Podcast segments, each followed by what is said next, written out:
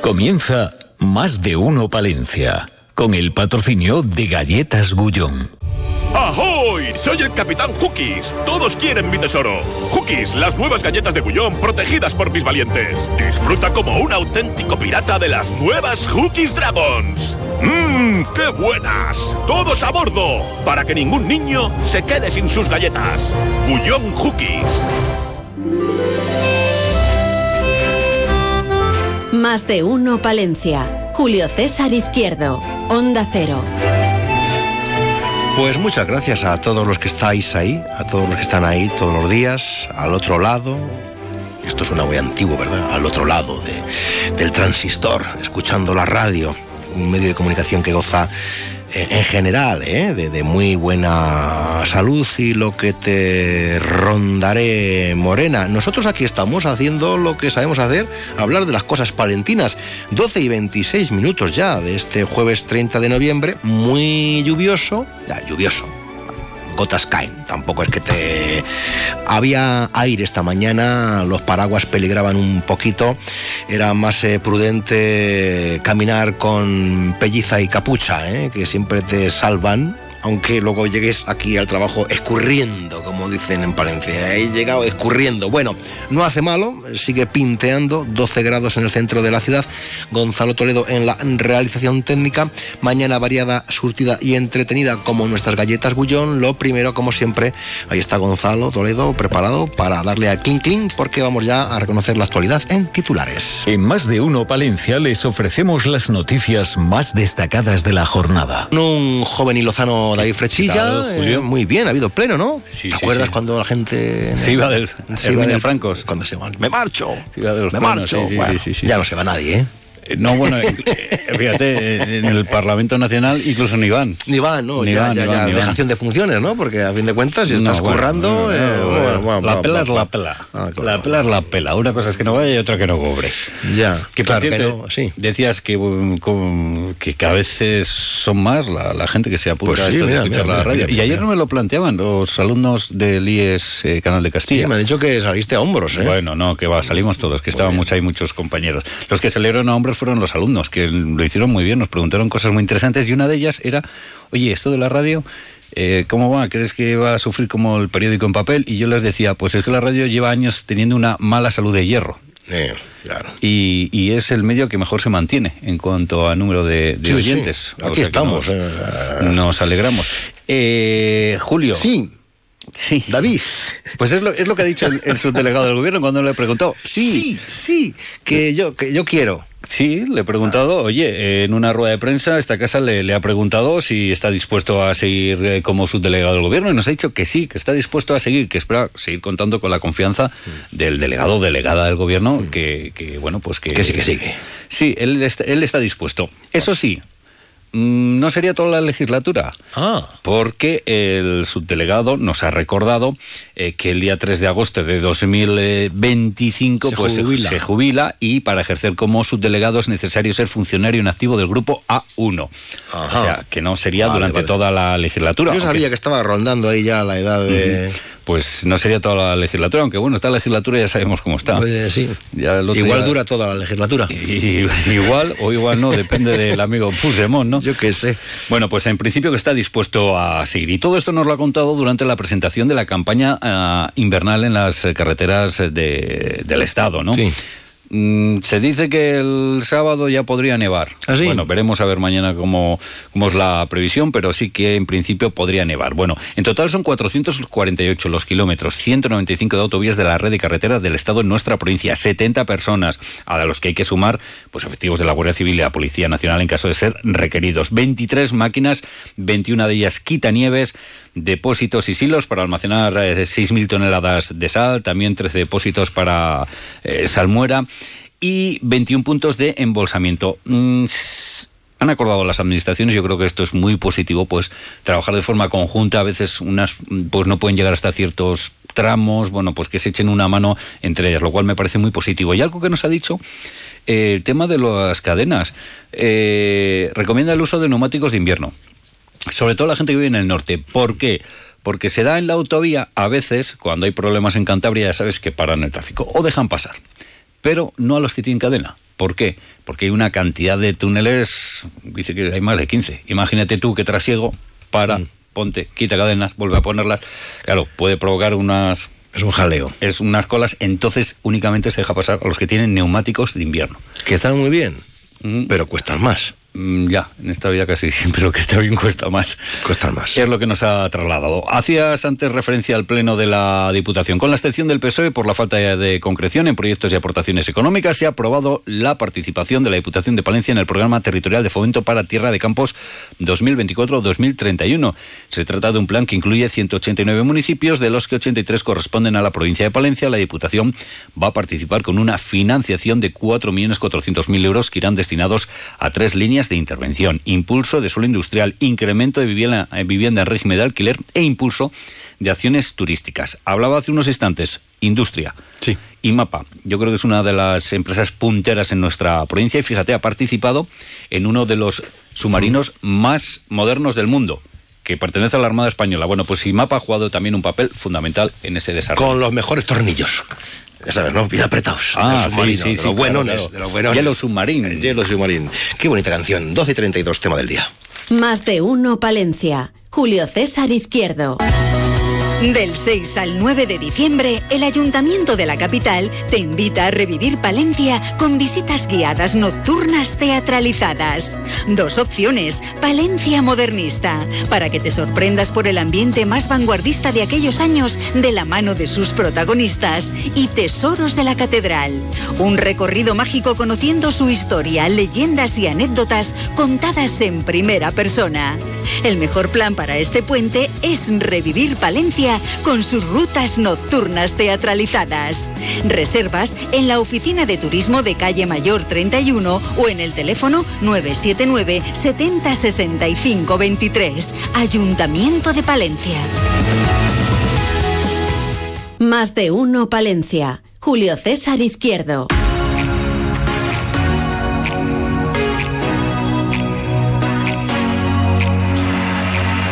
Yo creo que lo que más echa de menos es eh, la sección de jóvenes y políticos. Bueno, puede ser. Pero de vez en cuando aparece esta sección, ¿no? En, en la radio cercana. Alonso Nieto, buenos días. Muy buenos días, encantado de estar con vosotros. Ya presidente de Nuevas Generaciones. Falta que voten los afiliados ¿Cuándo votan? el 16 de diciembre. Pero vamos, todo indica que Candidato único. candidato único. Eh, ¿Por qué nadie más quiere? Porque yo creo que a lo mejor han dicho, bueno, ya está Alonso Nieto, que tiene un recorrido y un bagaje, y han dicho, ¿qué necesidad hay, no?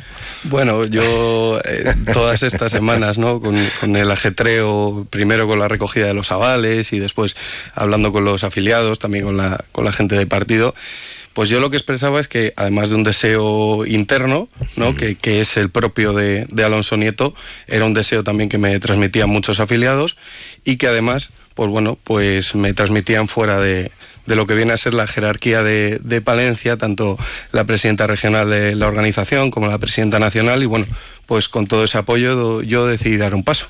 Eh, ¿Hasta qué edad se puede ser de Nuevas Generaciones? Quiero decir, ¿hasta qué edad ser joven en política? Pues en principio esto es un hecho controvertido, eh, los 31 años según los estatutos. Yo tengo ciertas reservas hacia gente de 31 años que dice que es, que es joven y me mojo porque es una cosa que siempre he pensado. Entonces, bueno, pues en principio hasta los 31. Yo, para mí... Son muchos, Mm, tienen que ser menos. Creo que 28 sería una buena edad. Mm, ¿Y, y a qué edad entró en política? Eh, Pues Alonso Nieto se empezó a interesar por estas cuestiones. En nuevas generaciones eh, entré en 2016, porque en principio de cuando yo tengo 23 años, soy del año 2000, y entonces de los 16 a los 18 es- existe la figura de, de simpatizante de nuevas generaciones, al ser menor de edad no se puede no se puede estar afiliado, pero a partir de los 18 ya eres un afiliado de, de pleno derecho y bueno, pues desde el año 2016, yo recuerdo que fue en una escuela de nuevas generaciones y acaba de formar gobierno Mariano Rajoy, el segundo Mm. con, con todo esto el no es no y demás, que parece que ha pasado muchísimo tiempo, pero no ha pasado tanto. Eh, llegó un día Alonso en su casa y dijo, me gusta la política. Yo nací en una casa política, eso siempre Ah. lo digo. Yo nací en una casa política. Primero por, por mis padres, que siempre han sido muy políticos, a mi padre le encanta la política, y también, eh, bueno, pues yo me he criado mucho con, con mis abuelos, eh, creo que es algo bastante común en nuestra generación y, y, bueno, pues cuando una persona está con alguien que le saca 60, 65 años, pues además de, de una vocación por el derecho que, que mamé de, de mi tío, de mi abuelo y de mi madre, pues eh, en este caso de mi abuelo, pues yo la acompañaba, como decía él, a hacer la ronda por, por los bares y bueno, pues yo leía el periódico, veía las noticias, los documentales, etcétera, y a raíz de eso, desde muy pequeño, tengo la mala manía de leer muchísimos periódicos al día. Eh, es lo primero que hago según me levanto en la cama. Me dedico 15, 20 minutos a, a leer. Y en la línea ideológica de la familia, porque a veces ocurre que la familia es de derechas y la criatura es de izquierdas y viceversa. Dentro de lo variado que ahora es la derecha, eh, sí, de, de, derechas, de centro derecha. Mm. ¿Qué ser de centro derecha ahora? ¿Qué ser de derechas? Bueno, eh, yo creo que no hay ¿Qué una. ser de izquierdas? Mm, de no hay una definición clara. Creo que no vale ni para el PP centro. De... y PSOE están ahí en la línea, vienen a ser. Bueno, yo creo que el Partido Socialista es el cada vez menos, a mi juicio, pero es un partido que aspira a representar a todo el espectro de centro izquierda y al centro hacia la izquierda. Y el PP pues eh, en principio eh, defiende los intereses de todas las personas que se sientan desde el centro o toda la gente que esté, mejor dicho, a la, a la derecha del Partido Socialista. Eh, ¿Qué quiere conseguir eh, Alonso Nieto cuando ya tome oficialmente, que todo indica que va a ser así, posición del cargo como nuevo presidente de nuevas generaciones del PP aquí en Palencia? ¿Qué es lo que quiere hacer? Pues mira, con su equipo, imagino con su equipo, efectivamente, que, que lo, conoceremos el día del, del, Congreso y yo he intentado transmitírselo a, a todos los afiliados que, que, sean pacientes y que, que no corran. Pues bueno, eh, en principio yo creo que lo que tiene que interesar de cara a un partido es ser una herramienta, una organización juvenil en este caso. Y entonces, eh, ¿qué debe hacer un partido, una organización juvenil? Ensanchar sus bases no caer en unos clichés. Creo que la, la polarización que vivimos en, la clase política y que podemos ver sobradamente en los medios de comunicación todos los días, creo que no tenemos que contribuir a eso. Creo que tenemos que reivindicar el espacio de, de los jóvenes en una provincia que especialmente no tienen un, un gran peso a nivel demográfico. Reivindicar también un poco el valor que tiene que tener Palencia como centro de oportunidades, porque muchas veces eh, somos, igual que en el caso de los españoles, somos los palentinos los que hablamos mal, empezando por los jóvenes, y es una idea que han cogido muchas veces eh, en casa, y, y bueno, yo creo que desterrar de, del cerebro de los jóvenes palentinos que se tienen que ir para buscar oportunidades, la marca Palencia, eh, creo que, que, principalmente hay que, eh, en, un, en un momento de, de, mucha variabilidad ¿no? y de muchas banderas, pues coger la bandera de Palencia, coger la bandera de la juventud. Pero aparte de eso, hay que mm. pensar, ¿se quieren quedar? Creo que sí. Sinceramente creo que sí. No puedo hablar en nombre de todos los jóvenes.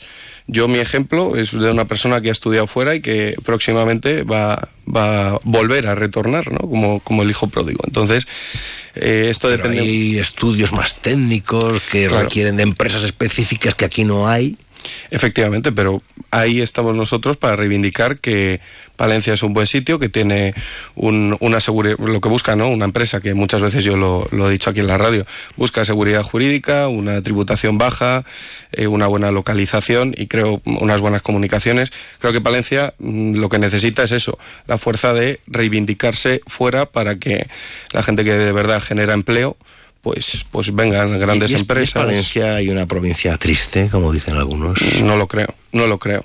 No lo creo y buena muestra va a ser, eh, al final es un acto de carácter interno, ¿no? Pero el próximo día 16 de diciembre nos van a acompañar afiliados y, amigos, no, no, solo afiliados, que son de Guipúzcoa, de Álava, de Vizcaya, de Zaragoza, de Valencia con V, eh, de todo Castileón, por supuesto, de Madrid, y todos están deseando venir a Palencia. ¿Qué pasa? Que uno tiene que ser embajador de su tierra allá donde vaya.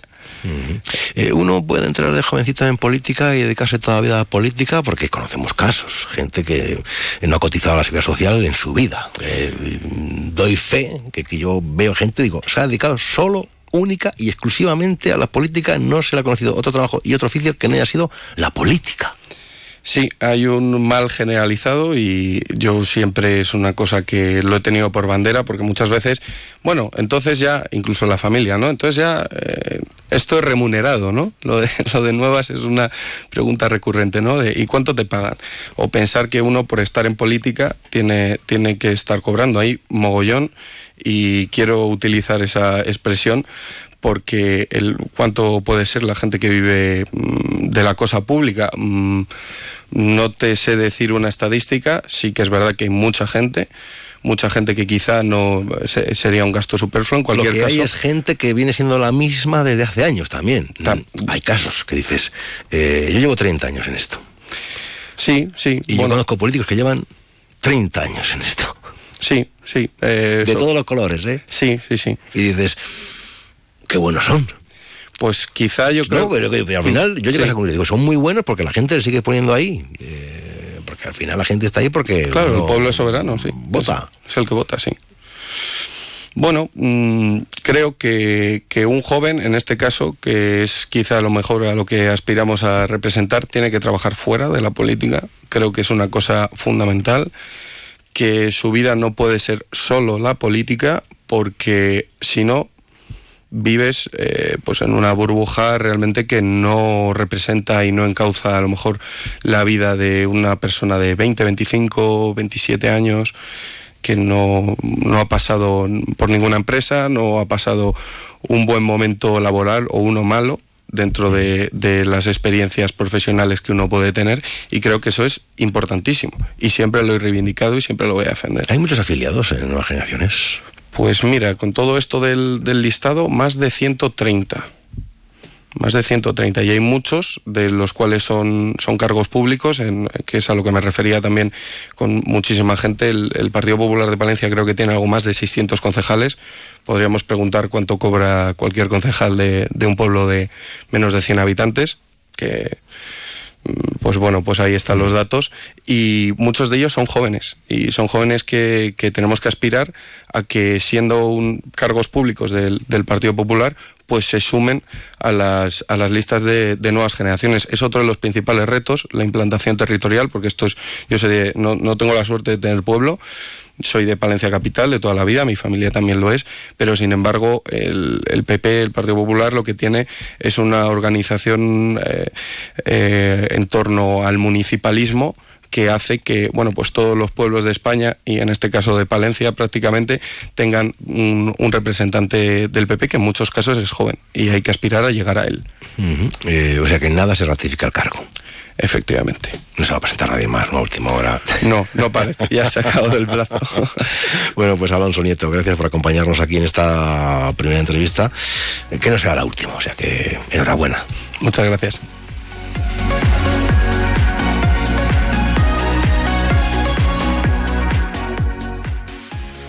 Más de uno, Palencia. Julio César Izquierdo. A ver si lo entiendo bien. Tú ibas a por pan y vuelves con un coche. Ibas a por pan, pero has vuelto con un Skoda. Y del pan, ni rastro. Llegan los irresistibles Skoda Days, solo hasta el 30 de noviembre. Infórmate en skoda.es. Skoda. Autofam, concesionario oficial Skoda en Palencia, calle Andalucía 31. Remate fin de año. Operación ahorro en Rapimueble. Cheslong ahora 299 euros. Dormitorio juvenil 399 euros. Aprovecha chollos como estos en Rapimueble, líder del mercado en precios, calidad y garantía. Más de 200 tiendas en toda España y en rapimueble.com. Más de uno Palencia. Julio César Izquierdo.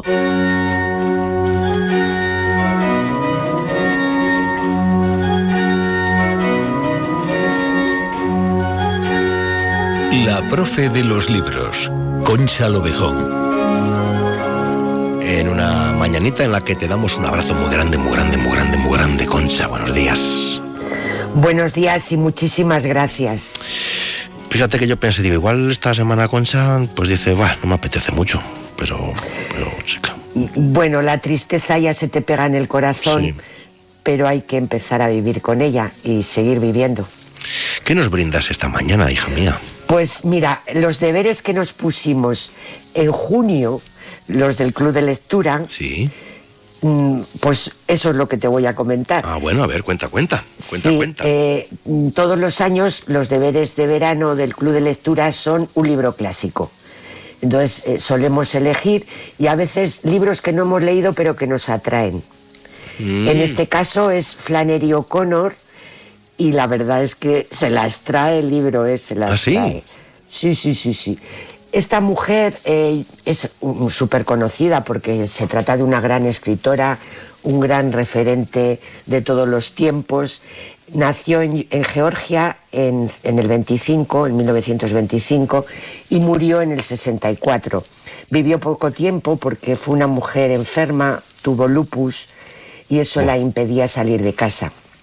No obstante, ella escribió muchísimo, incluso recibía visitas de grandes escritores y grandes referentes literarios con los que mantuvo una gran relación a través de cartas, un epistolario, y el, eh, recogido en un libro que se llama El hábito de, de ser. El Eso hábito puede de estar- ser. Fíjate. Sí.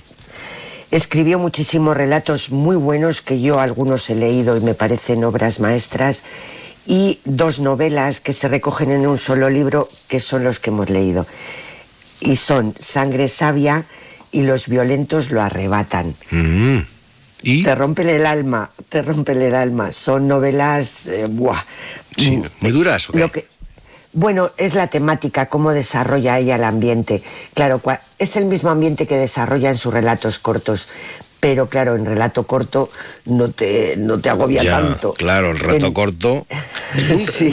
corto que, que entendemos por relato corto una página, 8, Bueno, 10, 12. hay muchas, hay muchas teorías Hay sobre muchas eso. teorías Si- sobre esto, ¿no? Si quieres, hay gente que depende de la extensión, lo llaman nove- nouvelle como en francés, Mm. o relato corto que vendría a ser más pequeño. Pero bueno, en el fondo es la esencia, cómo Ya. se desarrolla, Ya. ¿sabes? Esa es mi teoría. efectivi, efectivi. Pero yo no soy teórica literaria, solo soy lectora.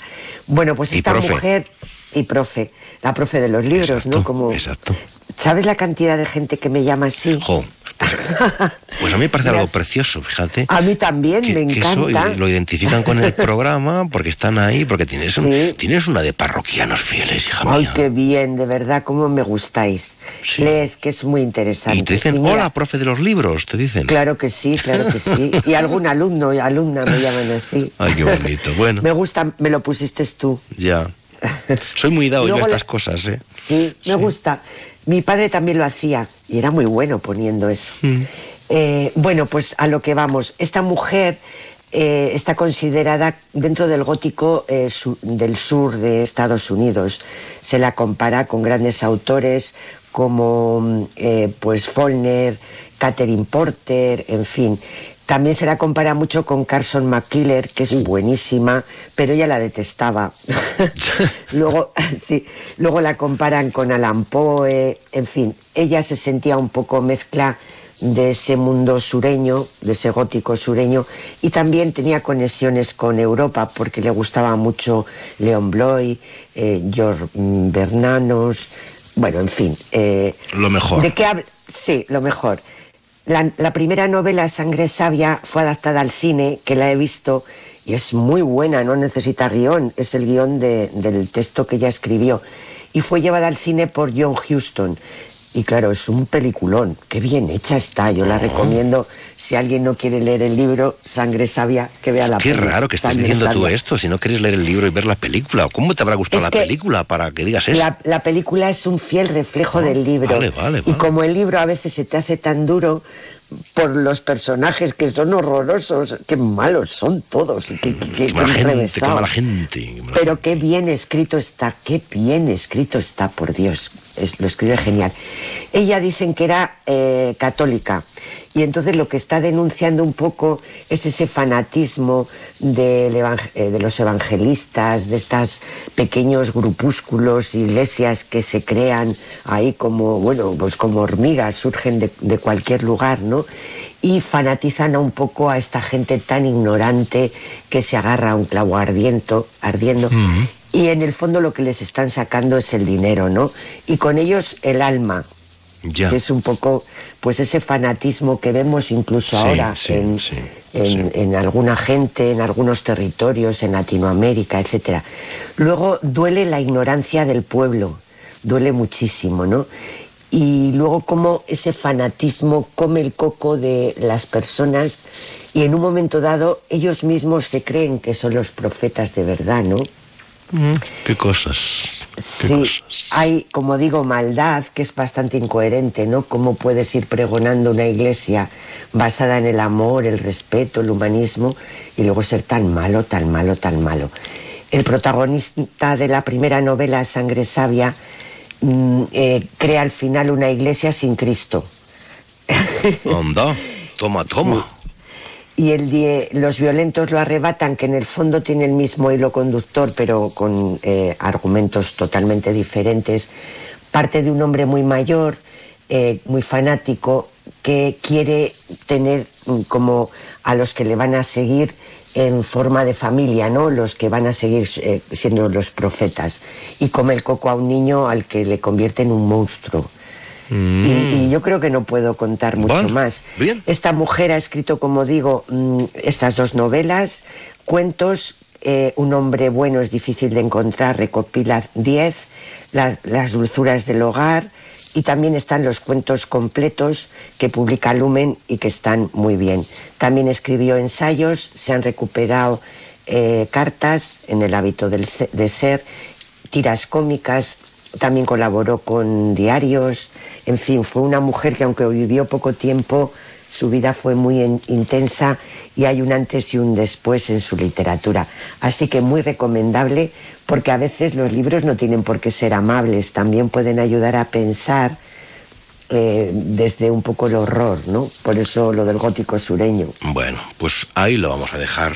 Ahí lo vamos Profe. a dejar. Por eso habíamos puesto música de órgano. Mm, todo ¿No? tiene su aquel. Todo Claro, siempre me sabe a poco estar contigo. Ya, lo- a mí me pasa igual. Oye, Gracias. eh, podemos hacerlo Dime. dos días a la semana. no te enredes, no te enredes. No te enredes, No te Concha. enredes, Concha. Serían dos libros a la semana. Bueno, lo pensamos. Ah, va, nunca dice que no. Es increíble esta mujer. Ya te digo, Concha. nos vemos el próximo jueves, porque aunque yo Eh, tengo puente, no me voy a ir. Ah, muy ¿Sí? bien. Sí, sí. Nosotros, Vale. nosotros aquí estaremos. no Venga. sabemos hacer otra cosa. Adiós, corazón. Un ya abrazo te muy digo. grande. Adiós. A leer, gracias.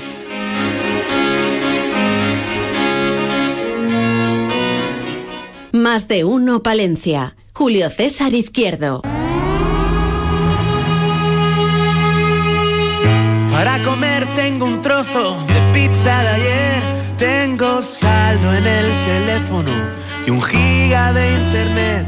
Tengo horario de oficina sin un jefe al que insultar. Solo escribo y bebo vino. ¿Qué más puedo desear? Sálvame de fondo. En la televisión, el resto no me interesa, solo la ciencia ficción. No tengo ningún ingreso que se pueda demostrar, nada tengo, nada temo, solo grito libertad. Y tú, Oye, me gusta bastante, ¿eh? Me gusta mucho. Amigo Daniel Aceves, el chelista. Hombre, yo te sigo, me gusta tu música, me gusta tu rollo. Eh, aquí tiene. ¿Has dado una vuelta de tuerca o me lo parece a mí? Bueno, sí, un poquito, vamos, vamos evolucionando, ¿no? Que es la es lo bonito, ir cambiando un poquito y ir enfocándose a otras cosas y estar abierto siempre. Pero canta Coti. Sí, así es, una colaboración que, que, que conseguí con él y, y nada, un sueño de, de Porque tú de ya, casi, ¿no? tú ya te codeas con los grandes, ¿eh? No andamos con medias tintas. ¿eh? Claro, porque ya estás ahí en la cren de la cren. Estás en, estás en la capital del reino y luego estás ahí con Zetangana y Venga Giras y tus trabajos y tus bolos. y eh, ¿Hay un antes y un después de estar con Tangana? Eh, bueno, sí, de alguna manera sí. Eh, no tanto, a lo mejor personalmente, musicalmente, pero bueno, creas unos, unos contactos que, que te hacen llegar a otros sitios, ¿no? Por supuesto. Y, Porque es lo que me parece a mí, que lo difícil es eh, llegar a este a ese nivel, ¿no? A, a, los contactos, a tener el número de teléfono de según qué gente y que además te atiendan. Claro, claro, eso es, estar en muchos sitios con ellos, tocar con ellos, eh, estar en fiestas, eh, por, por, supuesto funcionar, ¿no? En cuanto te contratan, ¿no? En cuanto haces algo con ellos y, y, eso hace que estar, estar un poquito ahí en, en la pomada. Bueno, ¿qué te lleva a ti a este tema de pizza de ayer? Bueno, era, un, era una canción que tenía compuesta desde hace bastante tiempo y siempre pensé en, en, en Coti, la verdad, para ella, por el estilo, por el estribillo y, y nada, llegó un momento le escribí y le gustó mucho el tema y, y la siguiente vez que vino a Madrid, pues a grabar la voz y, y nada, estupendamente y, y yo muy, muy agradecido. Bueno, ¿en qué andamos ahora, aparte de lo que estamos comentando? ¿Cómo se presentan las Navidades? ¿Cómo, cómo se presenta el año que viene? ¿Hay mucho jaleo, hay mucho lío? ¿Tienes muchos proyectos? Pues sí, eh, gracias a Dios sí. Eh, yo sigo, sigo con mi proyecto, el chelista, estoy grabando ahora temas que probablemente conformen un nuevo, un nuevo disco. Tengo varios grabados, varias colaboraciones, etcétera. Eh, probablemente siga trabajando en la orquesta que estoy trabajando, que es Radio Televisión Española. Con muchos conciertos de cámara, eh, muchas sesiones de grabación. Eh, también con, con Pucho en Zetangana hemos hecho la, la banda sonora de, del documental que va a sacar ahora. Vamos, que ha salido ya, pero que saldrá en plataformas en enero. Así que habrá, habrá bastantes cosas. Sí. Ya que estás en la orquesta de Radio Televisión Española, amigo. Sí, sí, sí, sí. Ahí está. Que eso es un nivel, nivelón también, ¿eh? Sí, claro, es la parte, la parte clásica que no dejo y que, y que también me aporta muchísimo, claro. Eh, al final toca moverse a la capital del reino para triunfar en estas lides como en otras.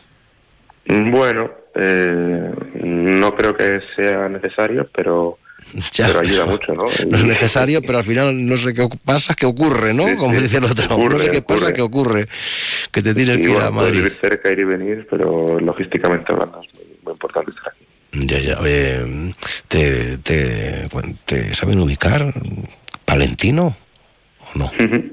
¿O no? Hombre, yo, yo siempre voy cuando puedo y... No, no, pero además cuando dices soy de Palencia, dices, Palencia, Palencia, eso está al lado de Albacete. Sí, no, claro, lo he visto pasar cuando voy con el tren, etcétera, etcétera. lo que siempre dicen, pero bueno, yo vale. siempre intento abogar y, y, hacer buena publicidad y buen marketing. De, de Oye, Daniel, eh, dentro de, del amplio abanico que hay de instrumentos musicales, eh, ¿por qué elegiste el cello? Bueno, pues ¿O fue el cello el que no, te, eligió a ti? Claro, no, no quedaban plazas en los conservatorios de Palencia, de, de, piano ni de violín, ah. que es lo que yo quería. Ah, y al final había, pues, violonchelo, yo tenía un amigo que, que ya había empezado el año anterior y digo, pues venga, pues vamos a por esto. Y nada, sin más, así fue. ¿Y así fue? Hace, hace 28 años. Bueno, bueno. Pues te veo bien, te escucho estupendamente, ¿eh? O sea que. ¿algún bolo tendrás por Palencia o todo para de Despeñaperros pues eso justo hace una semana, dos semanas, o casi tres, y sí, algo haremos. Eh, probablemente febrero, uh -huh. febrero, marzo, en la que esté la gente atenta a redes sociales, o Onda Cero. Claro, claro, que aquí estamos muy pendientes también. Claro. Y les vamos informando. Oye, pues nos despedimos con esta cancioncilla temazo, ¿eh? Me gusta, me gusta. Adiós, Daniel. A seguir también. Un abrazo. Hasta luego. Gracias. Hasta pronto.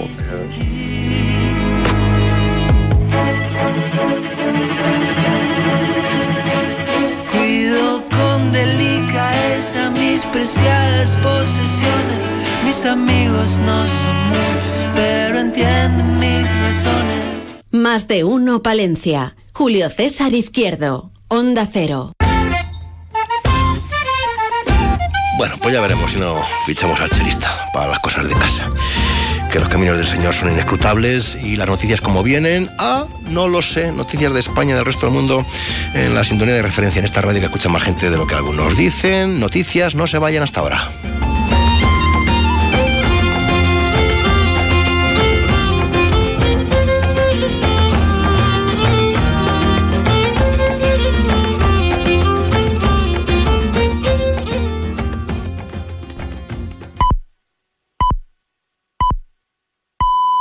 Es la una de la tarde, mediodía en Canarias.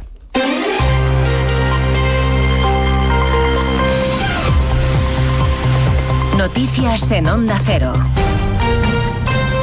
Buenas tardes, les avanzamos de los asuntos de los que vamos a hablar con detalle a partir de las 12 Noticias Mediodía, sin que el Gobierno se anime a desvelar los detalles de la reunión del PSOE y Junts del sábado con el verificador. 48 horas antes de la cita no sabemos aún ni dónde se va a celebrar el encuentro, ni quién será el verificador internacional, ni qué es lo que se va a tratar en la reunión. Pese al secretismo, el presidente Sánchez decía esta mañana en la televisión pública que hay transparencia total y que todo se sabrá cuando toque. Se conocerá la persona que nos va a acompañar en ese, en ese proceso de, diálogo, tanto con Esquerra Republicana como con Junts per Catalunya.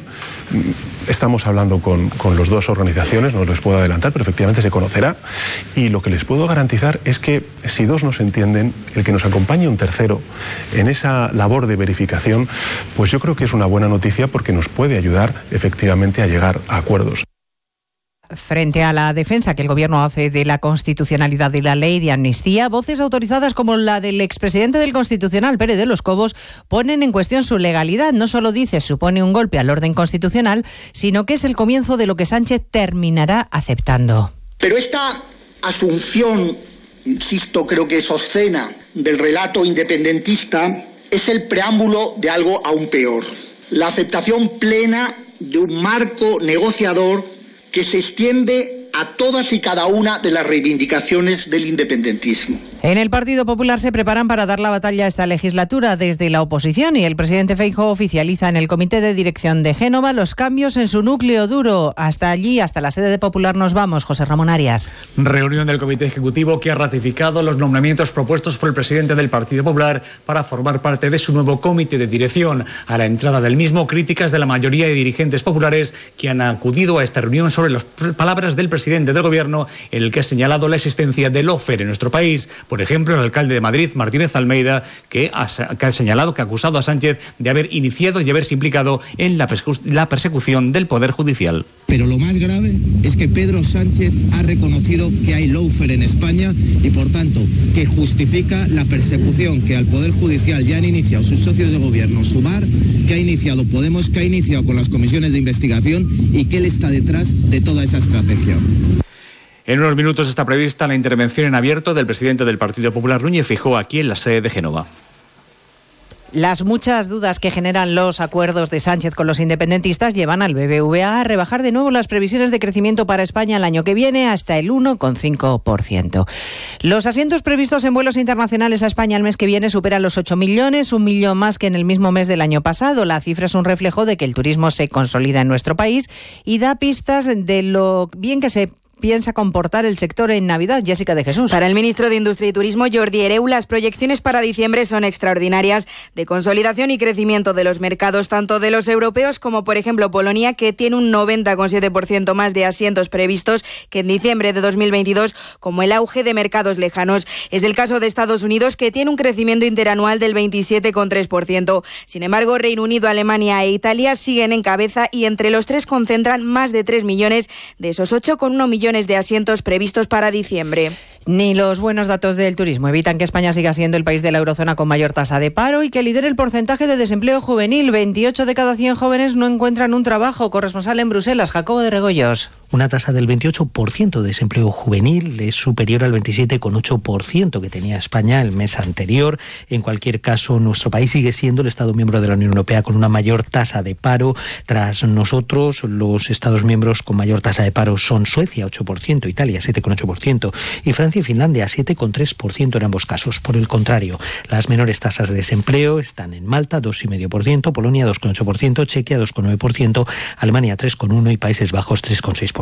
Y tenemos una noticia de última hora procedente del Consejo General del Poder Judicial que estima idóneo el nombramiento del fiscal general del Estado, Eva Llamazares. Sí, inidóneo por ocho votos frente a siete y una abstención en una apretadísima votación. El CGPJ ha considerado hoy a Álvaro García Ortiz inidóneo para el cargo del fiscal general del Estado, cargo en el que le propone renovar el gobierno de Sánchez. Este trámite de audiencia es un requisito previo de la ley para el nombramiento del fiscal general que tiene que hacerse una vez escuchado el Consejo General del Poder Judicial. El Gobierno podrá seguir adelante con su nombramiento, aunque la tacha será incluso mayor que cuando el Placet salió por una mayoría ajustada. Los ocho vocales conservadores se imponen por mayoría tras la abstención del consejero Enrique Lucas. De esta forma, el sector progresista, aunque contaba con el apoyo del presidente Aguilarte, no ha podido alzarse, no ha podido declarar la idoneidad y conceder el placet a Álvaro García Ortiz, que se queda sin ese placet. Pues esa es la noticia. Álvaro García Ortiz, inidóneo, no es adecuado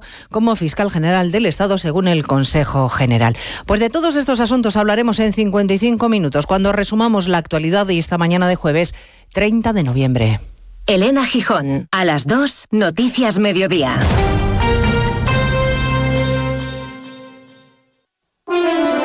Carlos Alsina, Premio Francisco Cerecedo de Periodismo. El director y presentador de Más de Uno ha recibido de manos del rey uno de los reconocimientos más prestigiosos. Esta edición reconoce la trayectoria y el trabajo de Carlos Alsina, una referencia del periodismo radiofónico. Representa la distancia crítica, la búsqueda de la verdad. Destaca en él el trabajo a conciencia, exhaustivo, meticuloso firme en el propósito de otorgar al oyente una visión lo más amplia posible que le permita formarse su propia opinión. Un premio que se suma a una larga lista de reconocimientos y le convierte en una de las voces más influyentes del periodismo español. No estaría aquí si no fuera porque tengo detrás una cadena de radio, Onda Cero, y un grupo de comunicación a tres media que me permiten decir cada mañana lo que pienso en plena libertad. Carlos Alsina, Premio Cerecedo de Periodismo. Enhorabuena, Alsina. Onda Cero, tu radio.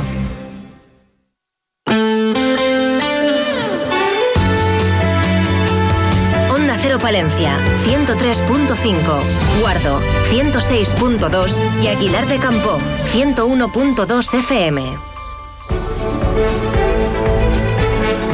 Más de uno Palencia. Julio César Izquierdo. Onda Cero.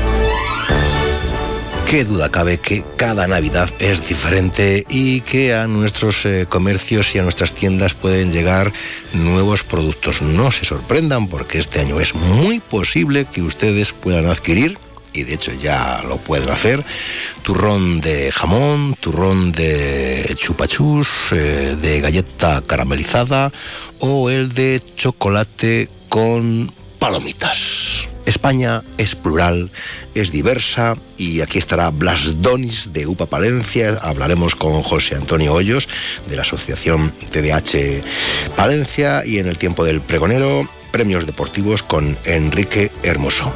Una y siete, segundo tiempo, al turrón. Más de uno Palencia. Julio César Izquierdo. Adelántate a la Navidad y encarga ya tu lechazo asado en la cooperativa Nuestra Señora de la Antigua, en Fuentes de Valdepero, envasado al vacío y listo para comer. Y no te olvides de su queso puro de oveja, elaborado con leche cruda de su propia ganadería. No te compliques en la cocina. Calentad y listo. Lechazo asado de la cooperativa Nuestra Señora de la Antigua. Ven a por él, a Fuentes de Valdepero. Si eres socio o socia de los centros municipales de mayores del Ayuntamiento de Palencia, te ofrecemos servicios y actividades para un envejecimiento activo y saludable. Cafetería, comedor, peluquería, podología y biblioteca. Talleres y actividades físicas, manuales, culturales y recreativas. En los centros de mayores del Ayuntamiento de Palencia, La Puebla y San Juanillo, estás en tu casa. Encontrarás un lugar de convivencia, relación social, aprendizaje y divertimento. Además, charlas y degustaciones de productos palentinos. Si quieres más información, acude a los centros de mayores del Ayuntamiento de Palencia, La Puebla en calle Estrada 9 o San Juanillo en calle Los Robles 9. En Navidad te mereces elegir. Por eso ven a Gadis y compra como a ti te gusta. Las chuletas de aguja de cerdo a 4 euros con 95 céntimos el kilo. Y la lubina acuicultura a 2 euros con 75 céntimos la pieza. Estas navidades te mereces elegir. Felices fiestas. Gadis. Este otoño-invierno queremos entrar en tus planes. Hotel Posada Restaurante Santa María La Real de Aguilar de Campo. Vente un fin de semana, unos días, escapada cultural, disfruta de la montaña. Vente los sábados o domingos a comer nuestro tan solicitado menú de cocido o menú degustación palentino con cordero, trucha y mucho más. Y también ve pensando en tus comidas y cenas de Navidad o en nuestro fantástico especial fin de año. Queremos que disfrutes. Hotel Posada Restaurante Santa María La Real en Aguilar de Campo. Parte de tus planes. Reservas en el 979 1220 00 979 1220 00. Más de uno Palencia. Julio César Izquierdo. Onda Cero con el mundo rural palentino. En Onda Cero hablamos de nuestros pueblos, de sus gentes e iniciativas.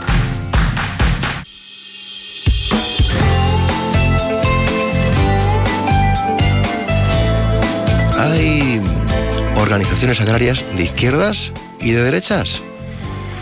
Hay organizaciones agrarias que defienden a los agricultores y ganaderos. Después lo otro, eso...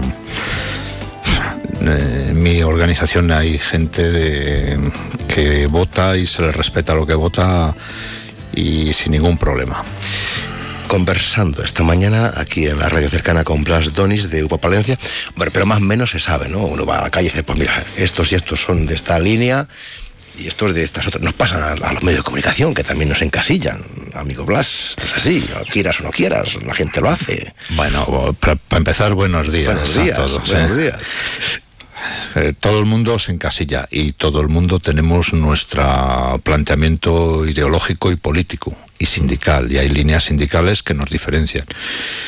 Y eso es bueno y es importante eso no tiene nada que ver para que algunos crean que estamos o muy a la izquierda o otros muy a la derecha. Yo mm, prioritario es defender a los agricultores y ganaderos desde un compromiso, desde una reivindicación y desde una política que creo que es la buena. Y aquí defendemos a las explotaciones familiares y con un planteamiento donde no todos ni somos ricos de cuna ni hemos nacido con todo puesto, lo hemos tenido que pelear.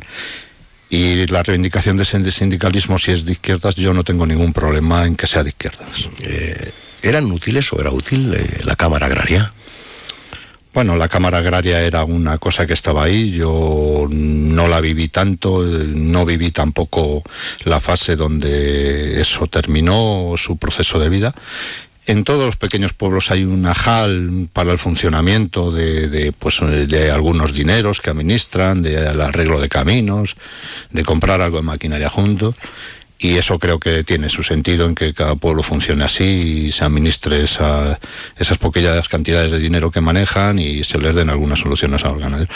Después las cámaras agrarias, tal y como las entendemos a nivel provincial y con esa gestión y eso pues no, no la controlé tanto y no podría yo opinar tanto de eso. Que te no ha conocido ni lo del sello.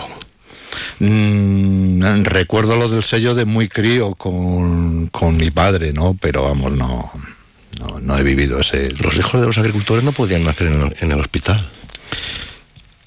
Algunos sí, otros no. Me imagino que depende de las circunstancias del parto de, de la mujer en sus años, días. Años, ¿no? Eso ¿no? tiene nada ¿Cómo, que ver. ¿Cómo estaban en aquella época las cosas? Bueno, muy atrás, muy atrás, muy atrás. Pues, eh, para suerte a este país y a los ciudadanos de este país y a los agricultores y ganaderos les ha, les ha ido mejor, aunque ahora creamos que todos son problemas los que tenemos en a esta vida. a lo ¿no? que voy, ahora es una clase social alta, el agricultor.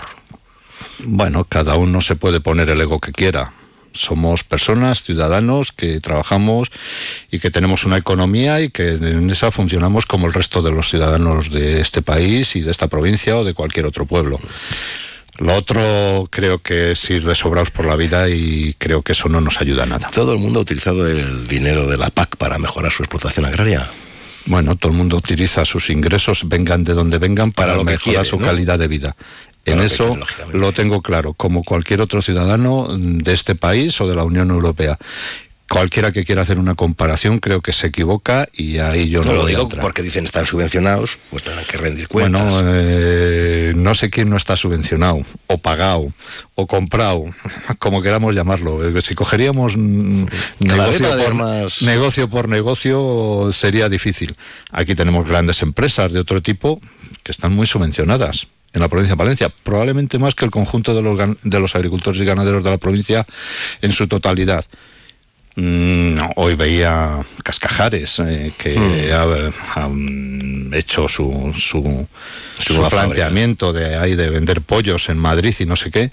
Bueno, eh, yo creo que la han subvencionado para que vuelva otra vez a recuperar la actividad. Pero fijaros, nadie ha subvencionado a los ganaderos y a los criadores de pollos de Cascajares. No he oído ni una palabra en todo este tiempo de la crisis de Cascajares del incendio de hablar de quien hace la materia prima de Cascajares. Creo que son los grandes olvidados de eso, por ejemplo. Pero bueno, no tengo nada en contra de que subvencionen a Cascajares para que pueda funcionar o otras empresas como Otra cuestión la creación es que a, de coches veces, o lo que sea. a veces ¿no? ha subvencionado empresas, dice, pero ¿para qué subvencionar empresas que sabes que no van a funcionar? ¿no? Bueno, Que a veces de todas maneras, todos quiero, quiero matizar una cosa de las subvenciones. La PAN no es una subvención, es una ayuda a la pérdida de rentas del sector exacto, agrario. Porque lo mismo, si no teníamos esa ayuda, eh, no comíamos tan barato.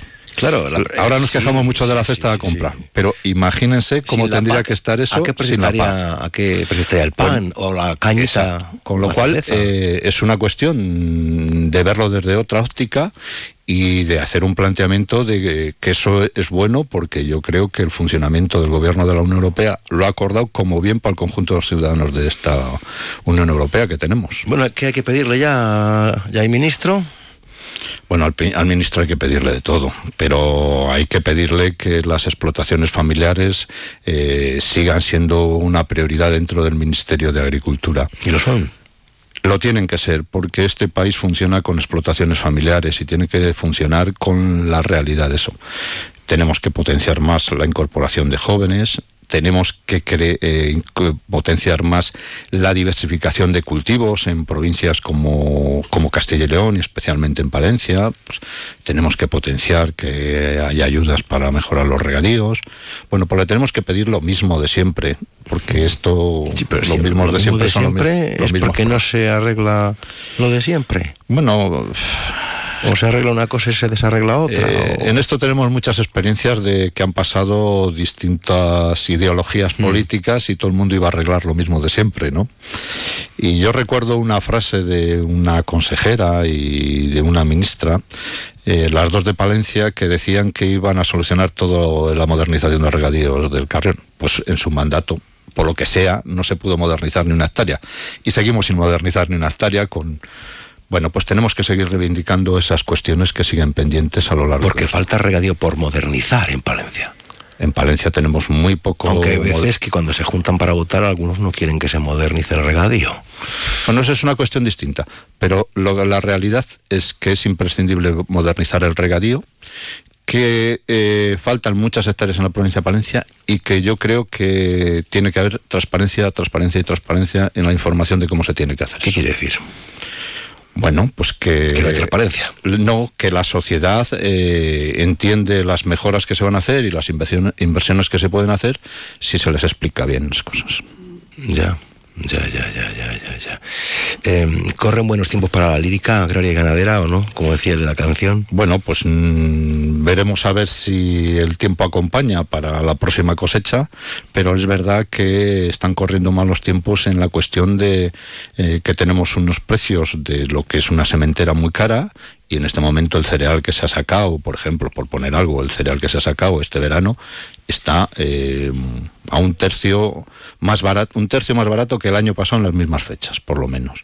Con lo cual eso eh, las cuentas no cuadran, con lo cual eh, no corren buenos tiempos si lo vemos desde ese planteamiento económico.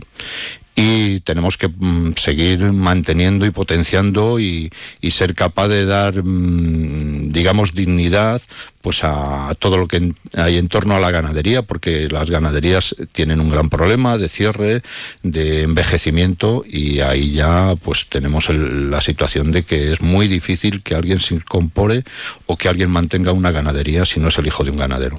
¿Qué balance hacemos de este 2023 desde UPA Palencia? Bueno, el 2023 ha tenido muchas cosas eh, muy raras y muy complicadas, ¿no? Y mucha influencia, sobre todo externa, en los movimientos económicos en torno a los agricultores y los ganaderos y los productos que sacamos. Y también eh, situaciones eh, de incertidumbre porque fue un año muy complicado, empezó con una gran sequía, con unas lluvias a destiempo que ayudaron a algunos cultivos pero a otros no. Eh, la cosecha ha sido muy pobre y ahí vemos la cantidad de partes que se han dado a agroseguros este año como nunca y eso significa que era muy mala cosecha.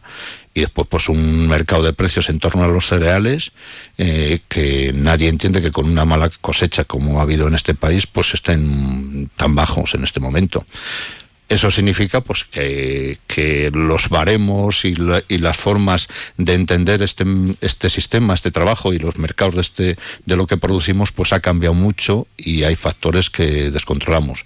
Y dice, no, es que no hay cereal, bueno, pero es que al día siguiente en los puertos de Santander o de Cataluña o donde sea, hay miles y miles de toneladas en un barco metidas o en 10 barcos metidas y cambian automáticamente la economía de una explotación familiar.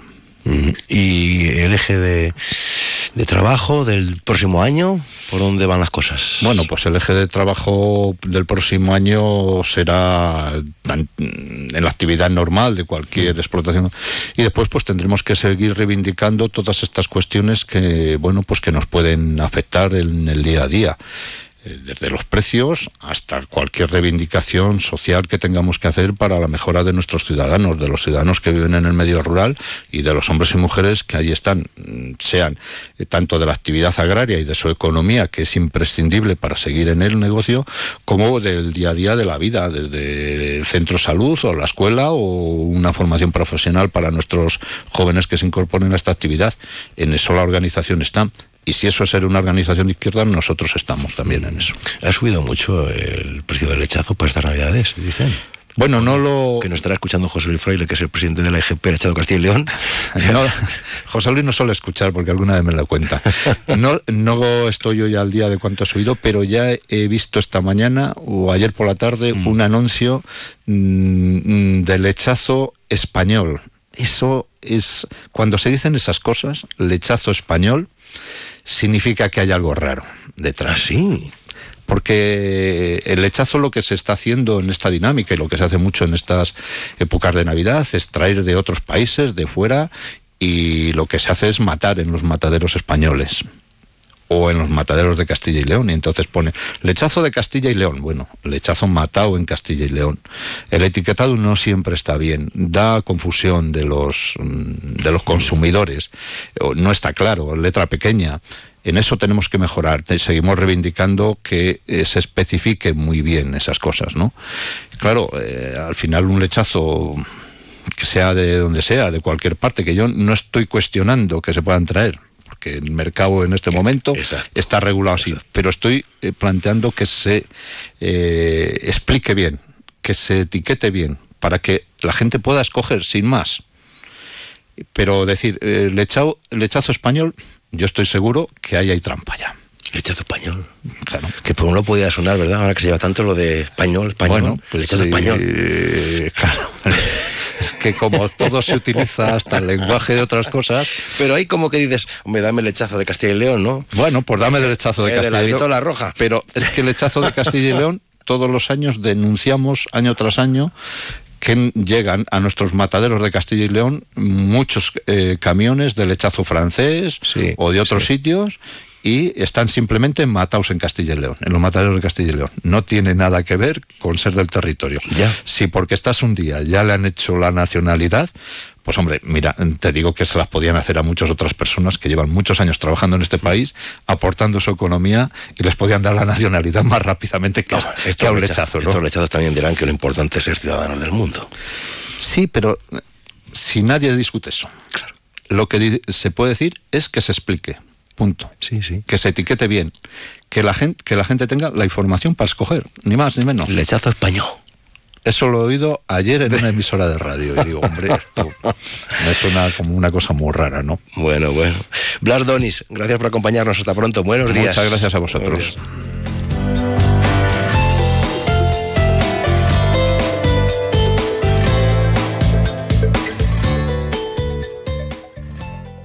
Más de uno Palencia. Julio César Izquierdo. Clínica Otorrino Medicina Estética del Dr. Rauf en Palencia. Lo más avanzado en tratamientos. Rellenos faciales, microinjertos con grasa propia, tratamientos de acúfenos con mesoterapia, cirugía nasal, orejas de soplillo, remodelación nasal y labial, peeling de Hollywood con carbón, eliminación de manchas de la cara y tatuajes, arrugas, celulitis, estrías, grasa localizada, flacidez cara y cuello, recuperación de pelo, depilación láser triple onda para todas las pieles. Todo con grandes profesionales y lo más moderno en aparatología. Clínica Otorrino Medicina Estética del Dr. Rauf, en calle Los Tintes 3, tercero derecha. Teléfono 675 340711. 675 340711. En Palausa queremos celebrar contigo que somos el patrocinador oficial de Golamú, Balopal. Por eso durante este mes de noviembre ponemos todo nuestro stock de vehículos nuevos, kilómetro cero y seminuevos a tu disposición con descuentos de hasta 5.000 euros. Ven a visitarnos, llévate una oferta personalizada y entra en el sorteo de una semana con un coche Gualamove y entradas para el partido que tú elijas. Palausa, tu centro de movilidad en Palencia, calle Italia. Más de uno Palencia. Julio César Izquierdo. Nueva jornada sobre TDAH en Palencia que va a analizar las relaciones eh, de pareja y afectivas de las personas con TDAH. Va a ser este sábado 2 de diciembre. Vamos a recopilar más datos, más información con José Antonio Hoyos. Buenos días, buenos días. Buenos días. Buenos días, Julio César. ¿Qué tal? Muy bien. ¿Qué tal vais vosotros por la asociación? ¿Cómo ha ido el año? Pues bien, con muchísimo trabajo, muchísimo trabajo, sobre todo este último trimestre que está siendo un poco de, locura, pero en general la intensidad ha sido muy muy fuerte durante todo el año. Hay cada vez más interés por conocer y muchas familias se acercan a, nuestra asociación y bueno, pues estamos ahí mm, dándolo todo, ¿no? Vais Con el a- equipo sobre todo de profesionales y de y también de voluntarios de la Junta Directiva. Vais a desarrollar la decimotercera edición de vuestra jornada anual de sensibilización. Lo vais a hacer en el auditorio del Conservatorio Profesional de Música de Palencia. Sí, sí. El próximo sábado en el auditorio las personas interesadas tienen una cita, siempre que se inscriban previamente, porque estamos un poquito asombrados porque eh, la, la demanda es altísima y, en fin, eh, vamos a, a tener incluso algún problema. ¿Por la temática, eh, a lo mejor? Pues sí, por la necesidad de conocer. También las figuras que vienen generalmente son personas que, que suelen aportar mucho y en el ámbito educativo estamos muy satisfechos porque Manu Velasco, que es un- uno de los ponentes, es una- un maestro muy reconocido en el ámbito de la educación por, por, su idea, por sus Premio ideas, Internet por su- 2023 en la categoría marca personal, por ejemplo. Efectivamente. Creadores de contenido, ciencia y tecnología. Va a hablar de Exacto, el efecto aborda- purpurina en la educación. Tela. Exacto. ¿Qué es eso, verdad? Bien, eso es un título muy, muy sugestivo que ha puesto Manu.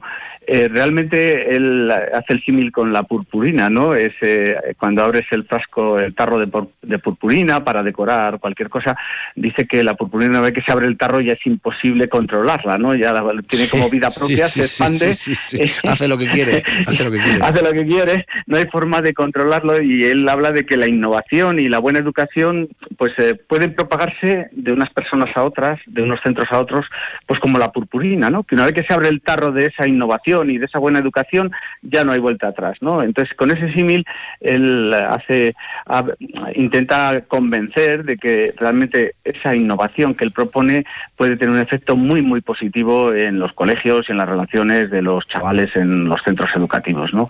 Es una idea muy muy original y él también habla de la innovación y de la importancia de las TICs de las Mm. tecnologías de la información y comunicación, pero de otra manera. Él habla de las TIC como la ternura, el interés y el cariño en educación, ¿no? Él habla de esas nuevas TIC realmente como herramientas imprescindibles eh, para, para gestionar las relaciones entre alumnos, entre compañeros y amigos del colegio. También vais a contar con la psicóloga sanitaria María del Carmen Ávila. Exacto, porque Mari, Mari Carmen Ávila, que es una gran aliada, una compañera, porque es la que coordina mm, toda todos los profesionales de la asociación La Tortuga del TDAH, de la provincia de Huelva, es eh, muy implicada con, con, el tema del TDAH por su formación y también porque, mm, bueno, lleva eh, mm, vinculada a la asociación onubense desde su constitución como asociación, ¿no? Ella va a hablar de las relaciones eh, sentimentales y matrimoniales, las relaciones de los hermanos y sobre todo también de las parejas, ¿no? Porque si hay algo que tiene evidencia es que eh, las parejas sufren mucho con el TDAH cuando el TDAH está, en, está entre ellas y hay mucha más ruptura de, de relaciones, de matrimonios y bueno, pues eh, cree Mari Carmen que enamorarse, dice, es un torbellino, ¿no? de emociones intensas que hay que saber gestionar y hay que gestionar esas dificultades para comenzar una relación que sea una buena experiencia, una experiencia bonita y que las dificultades que aparecen se puedan gestionar eh, para evitar conflictos en la pareja, ¿no? Creo que son dos ponencias muy, muy, muy interesantes y, y creo que a las personas que asistan les va a interesar. TDAH, trastorno por déficit de atención e hiperactividad. Afección crónica, nos señalan, que afecta a millones de niños y a menudo continúa en la edad adulta. ¿Esto es correcto? Correcto, es una el, el TDAH es, una, es crónico, es un trastorno crónico, es un trastorno en el neuro, neurodesarrollo, pero es un trastorno crónico. Lo que pasa que las personas aprenden a gestionar ese trastorno, ¿no? a gestionar las dificultades que les provoca el trastorno. Y bueno, pues a partir de ahí, luego en la etapa adulta tradicionalmente se ha confundido y se ha diagnosticado a las personas con problemas pues con caos vital, con ansiedades, depresiones, vida caótica, adicciones, etcétera, pero detrás en muchos casos. Entonces hay mucha gente, hay mucha no gente sin, sin diagnosticar, José Antonio. Los adultos, la gran mayoría. Los claro. adultos están llegando ahora. Fíjate, Julio César, que esto tiene una componente claramente genética, no va en los genes. Entonces, ahora muchos, muchos adultos, padres y madres, se están autodiagnosticando como personas con TDAH y empiezan a dar sentido a las dificultades que llevan en su vida diaria, que no saben controlar, después de que han diagnosticado a su hijo y dicen, pero si es que mi hijo es exactamente igual pero que antes, porque no se, muchas cosas no se miraban, ni se estudiaban, ni se tenían en cuenta. ¿no? Bueno, yo que soy de pueblo, pues eh, cuando tenías necesidad de correr, salías a la pradera Esto que teníamos es. enfrente de casa. Corre, Ahora tira, tira, tira, millas y hasta que te claro. canses y luego vuelves. Hmm. Claro, y si, es, y si el chillito no vale para estudiar, pues ya, ya Al trabajará, campo. ¿no? Exacto. Al campo a trabajar o a la obra o lo o que a la sea. obra, ¿no? sí. En, eso, es, eh, eso estaba es todo simplificado, ¿eh? estaba todo mucho más simplificado. Pero claro, ahora ya sabes que la mm, profesionalización es necesaria en todos los ámbitos, en todas las, en todos los trabajos. Y bueno, pues eh, hay que estudiar, hay que formarse y bueno, cuando las funciones ejecutivas no le funcionan a uno de la forma que es neurotípica, pues ahí, ahí aparecen las dificultades. Yeah. Por eso nosotros queremos evitar los, los, los mitos que, que siguen todavía eh, corriendo por ahí, ¿no? Como que esto es una cosa de niños que se portan mal o como que esto, pues, que es un trastorno menor. Nosotros eh, siempre intentamos derrocar esos mitos porque detrás del TDAH, pues, hay mucho sufrimiento y mucha incomprensión, ¿no? Nosotros hablamos de que es la discapacidad invisible. Claro, y a esto le metes el factor, le incluyes el factor eh, sentimental, pareja, relaciones, ¿no? Exacto. Exacto. Muchísimas más rupturas de parejas y de relaciones cuando hay un TDAH que no se conoce porque eso afecta mucho a las relaciones entre de, la pareja, ¿no? Entonces cuando la pareja sabe lo que le pasa a, su partenía, ¿no? Pues puede puede realmente, eh, digamos, habilitar estrategias y formas de, relacionarse que ayuden a mantener el vínculo, el vínculo de pareja y a que y a evitar rupturas, ¿no? De todo Nosotros ello, ¿no? en la asociación lo vivimos, lo vivimos muy claramente, que tenemos muchas familias que están rotas y en muchos casos nos citan precisamente como la dificultad de mantener las relaciones. Bueno, bueno, bueno. Tiene buena pinta, ¿eh?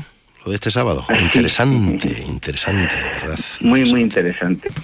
Muy, muy interesante. Es tan interesante que realmente, como te digo, estamos un poquito preocupados porque llevamos más de 250 inscripciones a, a, sí, a día sí, de ayer. Y realmente sí, sí que es cierto que al ser una actividad gratuita pues a veces la gente se inscribe y no no no no, no asiste no pero vamos eh, yo creo que la asistencia va a ser muy muy nutrida Bueno, me alegro mucho de que vaya bien, porque se, es una cuestión educativa, formativa, bien, interesante, sí, sí. interesante para todos. Ya hemos conseguido que los profesionales, Julio César, y permíteme de esta disrupción, ya hemos conseguido que los profesionales sean conscientes de que conviene formarse y yo valoro muchísimo que un profesional del ámbito sanitario o educativo pueda dedicar parte de su jornada de descanso, ¿no? Del sábado a formarse y yo eso lo valoro muchísimo y nunca nunca les lo haré creo suficientemente el va- valorar ese ese esfuerzo que realicen, ¿no?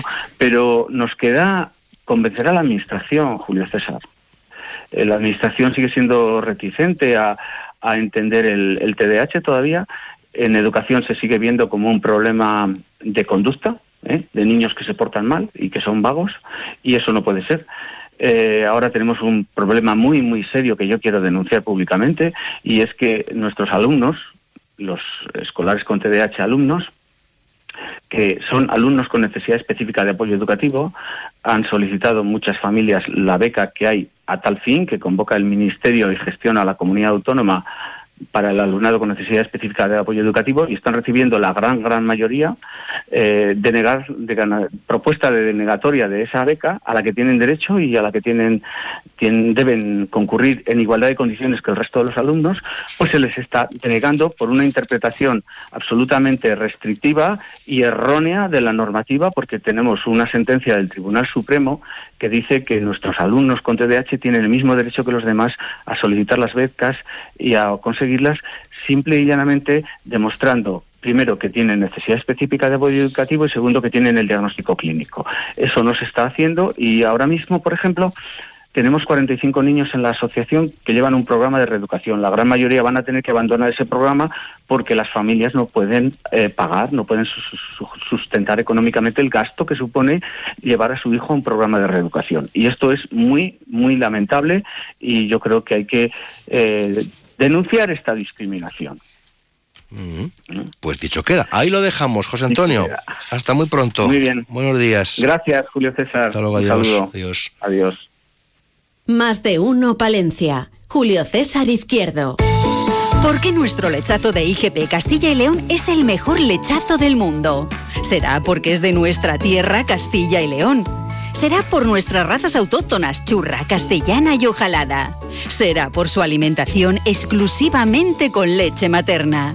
Pero sobre todo, será por la pasión y dedicación que le ponen nuestros ganaderos a su trabajo. Busque la vitola con el logo de la IGP y disfrute del mejor lechazo del mundo. IGP Lechazo de Castilla y León les desea felices fiestas. Te has hecho tres caminos de Santiago y dos vueltas al mundo para sentir un cambio. Y solo has conseguido marearte. Ahora, empezar de cero es más fácil. Con el SEAT León híbrido enchufable con etiqueta cero, podrás moverte por donde quieras, dentro y fuera de la ciudad.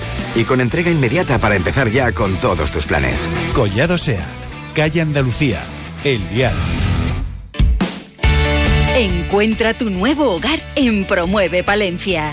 Te ofrecemos novedosas y numerosas promociones con las mejores calidades. Tanto pisos en varias zonas de Palencia como chales a elegir desde dos dormitorios hasta cinco en Villalobón. Con el máximo ahorro energético en calefacción, luz y agua caliente. Eficiencia, garantía y confort garantizados. Infórmate en Avenida Casado de la Lisal 22 o en promuevepalencia.com.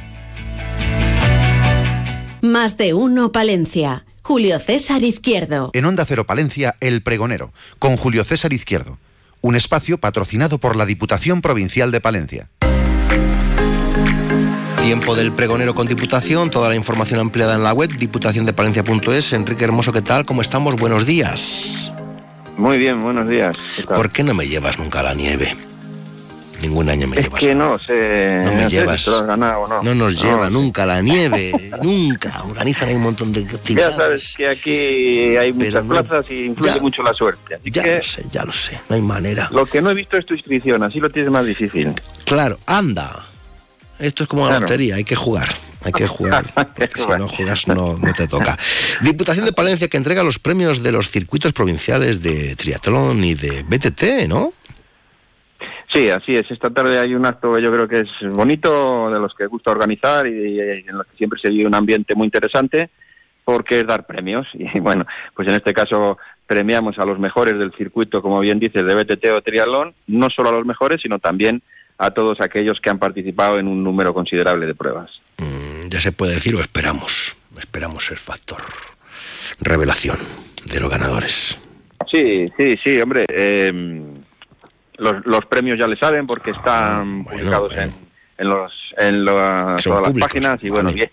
Sí, además mm, llevan ellos más control que nos- llevan ellos más control que nosotros.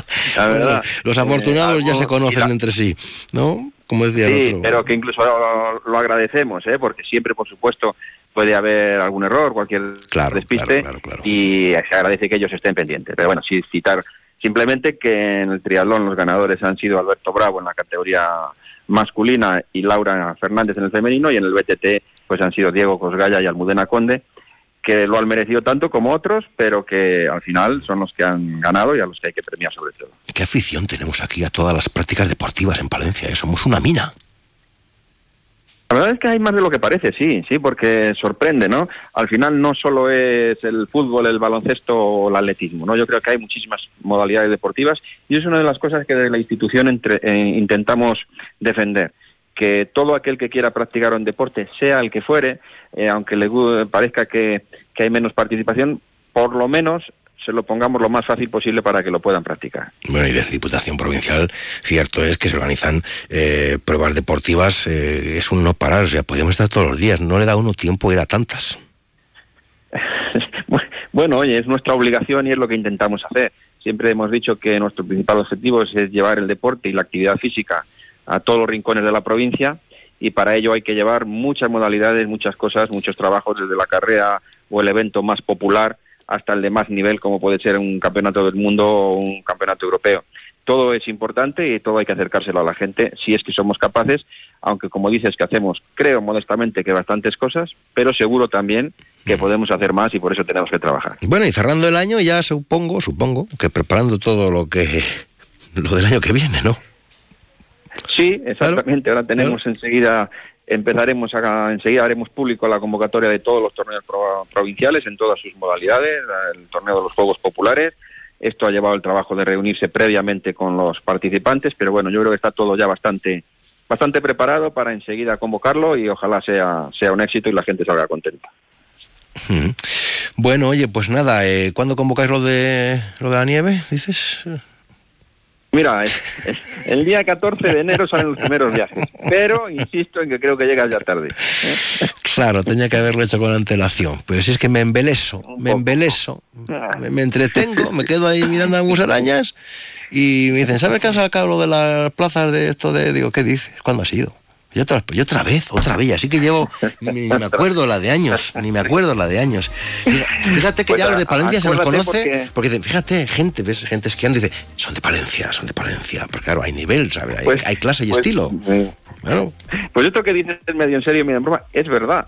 Y de hecho muchas veces nos preguntan, vosotros sois los de las convivencias, ¿no? Ah. Que es un nombre que se puso muchísimos años ya por, por el increíble Gerardo Cisneros, que se ha respetado porque es la esencia de esta actividad. No solo es practicar el esquí, que por supuesto, sino convivir entre gente de la provincia y es algo tan bonito que bueno, que cada año se nos presentan casi 600 personas que quieren ir. Mm. No podemos atender a todos, Ya, ya, pero ya. bueno, ojalá poco a poco vayan disfrutando de este deporte. Bueno, en fin, lo intentaré. Gracias, Enrique, un abrazo. Adiós, buenos Muy días. bien, gracias a ti luego, suerte, y suerte para todos. La voy a necesitar, la voy a necesitar.